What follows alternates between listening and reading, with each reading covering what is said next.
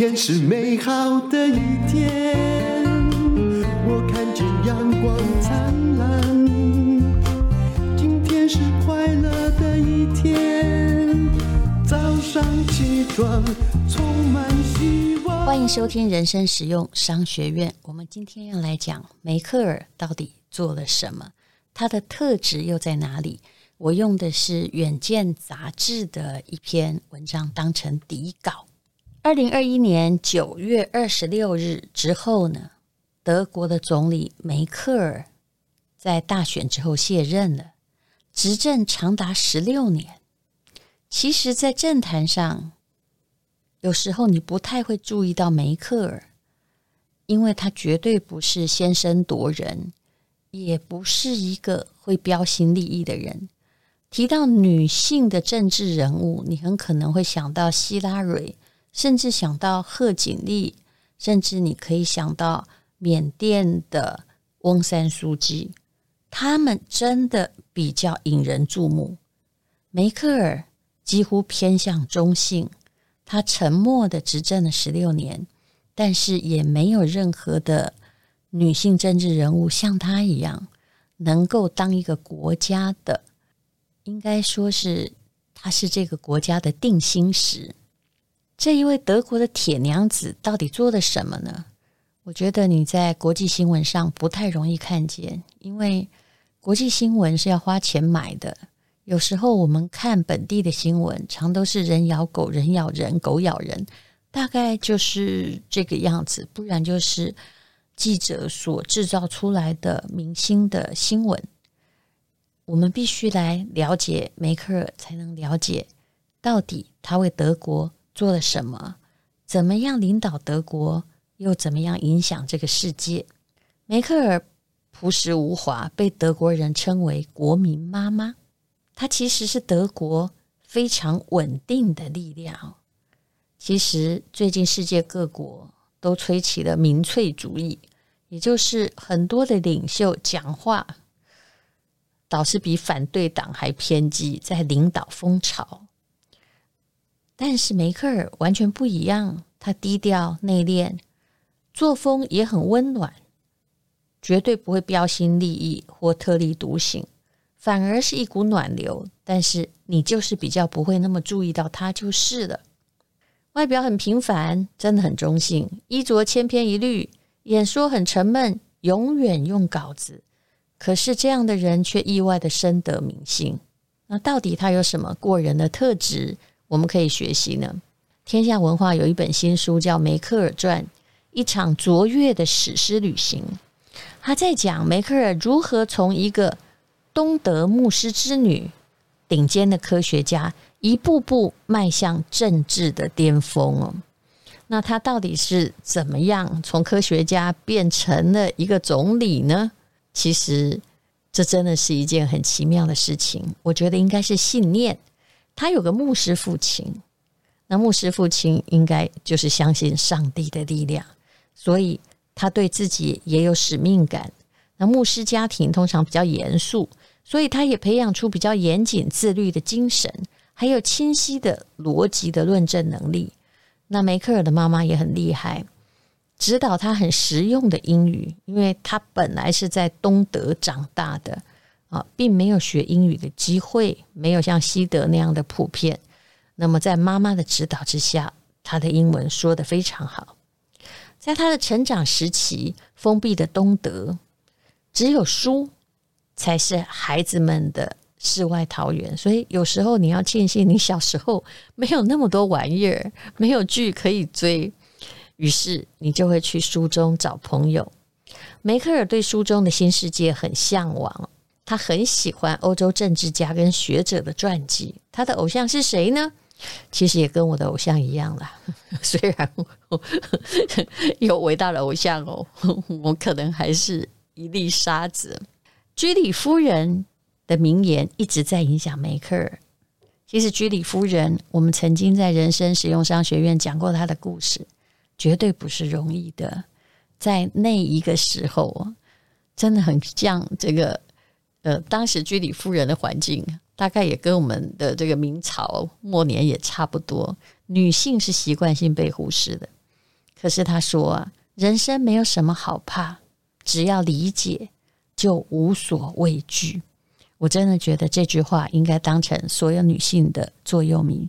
不要让恐惧领导你的生命。当你恐惧的时候，或当你对一件事情很不平的时候，你去理解，你去想通，那你就会无所畏惧。我后来也是都这样对待我自己。但年轻的时候，我可能是一个比较感性的人，那会为了很多事情忧虑烦恼。可是后来我发现有一个特质，也就是只要我告诉他说：“你理解了。”你理解的这件事情才会过去，所以你要面对它，面对它，理解它，你就能够处理它。比如说，哎，你在呃买东西的时候，我随便举个例子，店员对你非常不客气。那其实只要你理解，当然你不必每一件事都去理解，他很可能哦刚刚失恋了，或他很可能遭遇的哪一个不顺心的事情，很可能老板叫他明天不用来了。他不是针对你，那你也没有什么好生气。很多人，比如说酸民吧，当然我从来不认为吃亏就是占便宜。有时候哦，在赛局理论，你必须提出反击，免得一一再的被软土深掘。那刚刚提到的酸民，也就是啊，他们有时候用很糟的话人身攻击，但其实你要想，你也只不过刚好是那个对象，比如我就会。知道，他们其实心里恨的是另外一种跟他们敌对的意识形态，可能不是你，他们只是把你当成这个借他人酒杯浇自己快乐而已。我不需要对他们生气，但是如果是太过分的话，当然有时候我也会动用到法律。为什么？因为你不能够一再的嗯、被欺负没有反应哦，这在赛局理论是不对的。当然你也不能每一次都有反应。真正的好的答案是你偶尔要有反反应，别人就不会敢欺负你。所以很多时候你理解就没事了。那你有反应，但是不要把呃，就是情绪藏在自己的心中。我觉得，当我了解这件事之后，一是一，二是二，A 是 A，B 是 B 之后，我的心里比较自由，不会被情绪所左右。该怎么处理的事就怎么处理吧。好，我们回过头来讲梅克尔。梅克尔他生活在物质比较贫乏的东德。那那时候呢，他非常陶醉于俄罗斯的文化和语言。他会讲俄语，他说俄语很美，充满了情感，很像音乐，而且有一点忧郁。不过呢，呃，他喜欢俄罗斯，跟有时候要对抗这个俄国的领导人，呃，这是两件事情。那他的特质就是，因为他从小就跟他牧师爸爸读圣经，所以心里有信仰，还是人一生力量的泉源呢。梅克尔的同学透露说，他在学生时代不喜欢坐前排，反而比较喜欢中间的位置。为什么呢？还可以观察其他的同学。我不知道他观察其他同学要做什么。不过梅克尔当总理之后，他也不会用那个。房间哦，就大的像那个航空母舰一样的办公室啊，他其实都靠坐在靠门口的工作桌，以便每次有人进来就可以看到来者何人，好，马上可以应对。他的这个办公室呢，就很像这个新创公司的总部，而不是那种很威严的权力中心。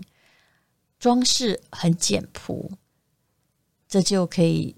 象征他崇尚路德教派的谦虚、简约、简朴这些路德教派的本身所崇尚的真理。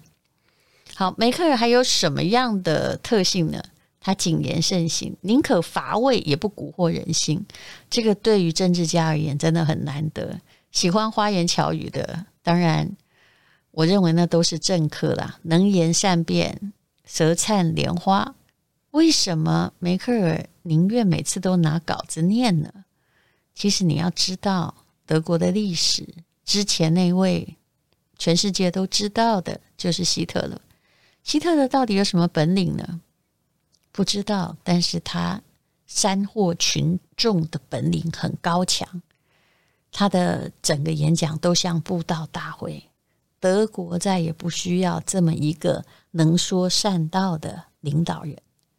梅克尔因为他是科学家，他对媒体说话字字精准如科学，句子也明白易懂哦。那东德呢？最后一任的总理曾经说，曾经这么形容梅克尔几乎不用形容词，说话很实在，不会花里胡哨。他提供的讯息量是一般同事的两倍啊！这种说话直爽的科学家实在难得，也就是前面都没有应酬话，我直接告诉你干货。所谓的干货就是重点。嗯，对于渴望得知事实的东德民众而言呢？梅克尔他的报告都蕴含大量的讯息，不会讲了半天不知道在干嘛。他很少在演讲之前排练，也不会站在镜子前练习自己的姿势或者是声调，都直接照稿念，很无聊，对不对？所以很多人曾经抱怨说：“哦，他的演讲都是官腔官调哦。”但是只要你想起刚刚我说的希特勒，你就知道了。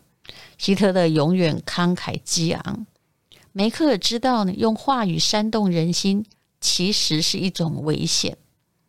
他认为语言并不可靠，文字是必须要谨慎使用的武器。他宁愿很直率的沟通，嗯，所以呢，他会变成一个国家乏味但是明智的监护人哦，也不愿意去蛊惑人心。梅克尔还有一个特质，也就是他善用机会，很会把握机会。但是沉默也是他的武器。其实梅克尔天生谨慎，可是为什么你会觉得说一个科学家为什么要走入政界呢？很重要的一点就是，他曾经说过，权力本身不是坏事，权力是必要的。有了权力，你才能去做一些事情。我想做一件事，都要有适合的工具。权力的反面是无能为力。如果无法执行，再好的想法都没有用。可见他是真的想要让这个国家更好，所以他需要权力。很少政治人物哦，不管是男女，对权力表达出这么明确的观点，而且直言无讳说：“对，我需要权力，因为权力的反面就是无能为力。”梅克尔还有一些特点，比如说他是学科学的，所以他拆解问题的能力很强。他有过目不忘的本事，而且还不需要太多的睡眠，所以可以把很多时间投入在工作的狂热之中。你要了解，他在家里还自己做家事，好，不像请了很多随从跟佣人，公事常常由他跟他的老公两个人分担的。当然，他充满了自信。他的座右铭叫做“心安静就是力量”哦。年轻时的梅克尔喜欢到森林里去，到山间去，去脱离都市的生活。那他可以在寂静中得到自在，对他日后成为政治家和谈判者很有帮助，因为他会利用那种寂静和沉默。有人说，只要梅克尔安静下来，那就危险了，因为他安静下来，可能表示他要出招。他现在不同意啊，他也不跟你吵。嗯，还有呢，其实政治人物最难的是啊，建立仇人容易，把仇人变朋友很困难。梅克尔担任总理十六年，他很坚持用沟通代替漠视。有时候我们会故意看不到，对不对？装看不到就没事。并且呢，梅克尔会善用谈判的技巧，不会在任何重大的要事上就是跟你妥协。那他懂得用政敌来化解政治危机，严格的要求他们的就是要遵循自己的政策，然后使他的政治让敌人失去跟他对立的平台。他有个名言叫做“要亲近朋友，更要拉拢敌人”呢。这么多年来，他驯服了两个潜在的危险对手，比如这个我们不太了解哈，比如史巴恩变成他的卫生部长，那本来内政部长霍泽夫也是跟他为敌的。那在他当上总理地位不太稳固的时候，他也找上他的师兄叫做萧伯勒当内政部长，那二零零九年又请他出任财政部长，也就是他是很恳切的要求帮忙，别人就会帮忙他，而不是用权术。我常常看到在很多民主国家用的是权术，诶，你用反对党当行政院长，或你用反对党当什么部长，可是事实上背地里又架空他的权力，然后不久也是不欢而散。其实这都不是真心的。但梅克尔，我也不知道他是不是真心的。但是他用得很实在，嗯，这些人后来对他也都有所帮忙。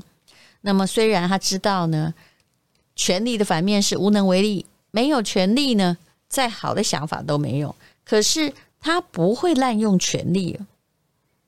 比如说，他刚上任的时候，目标就是要让德国强大到足以抵抗越来越照进的俄罗斯，并且提高警觉。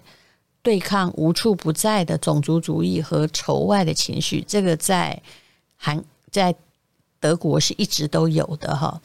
那么北约呢，跟跨大西洋的关系也是梅克尔外交政策上的基石。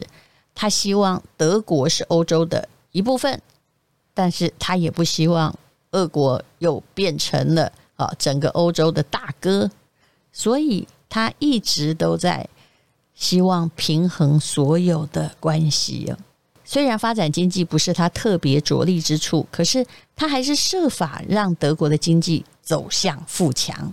那么也有人说了，他对于很多的不对的事情啊都没有非常的强硬态度。不过那是因为你不是他的国民，你站在是你自己国家的观点来看别人的领袖。其实梅克尔导师有一件事情做得很好，也就是二零一五年欧洲难民潮危机的时候，他大胆开发德国的边界，他并没有强制驱除来自伊拉克、叙利亚等地上百万寻求庇护的难民。那当然，德国人很不高兴哈。那呃，很多他的国内也举着反移民旗帜哦。那欧洲的极右翼的政党也就崛起，希望把这些外国人都赶出去。但是其实他还是人性主义的，很多人也会觉得说，哎，他好像对呃很多国家的异议人士啊什么都没有表示看法。但是请问他为什么要表示看法？他是德国人。其实任何一个国家的领袖都不不能够这个干涉内政啊，当然美国队长除外。美国的政策就是他们要当这个世界的最有力量的那一个。那其实呢，所谓的政治，你不能够只讲道义，你要讲该国人民的利益。从德国来看，梅克尔十六年的总理生涯呀，其实我相信德国人会永远记得这位女性领袖曾经带他们走一条非常平稳的大道。那今天呢，梅克尔就讲到这里，谢谢你收听人生实用商学院。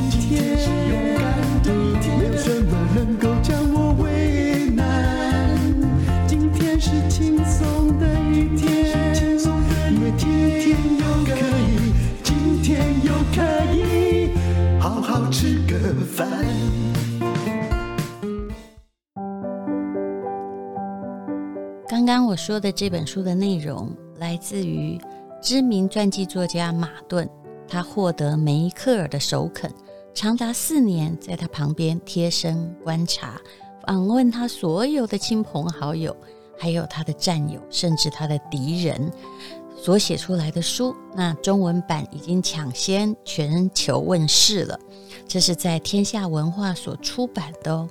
这位梅克尔连续十年是全球百大最具权威女性的排行榜的冠军。当然，不给她要给谁呢？她任德国总理十五年，从一个东德的铁木的女儿，变成了欧洲的母亲。她原来是个科学家，后来当了总理的时候，施政的满意度高达百分之八十。这到底是怎么做到的呢？怎么样挣脱身份，还有当时的性别的弱势？怎么样在民粹狂潮席卷的全球去坚持它的价值？德国人任何一刻都没有怀疑过他是够格的领导人。请看天下文化的《梅克尔传》，一场卓越的史诗之旅。那么，如果你想要购买天下文化的书的话，那我们有这个连结，你当然也可以 Google 博客来去购买它，是一本非常值得看的书，而且重点在于它的字很大。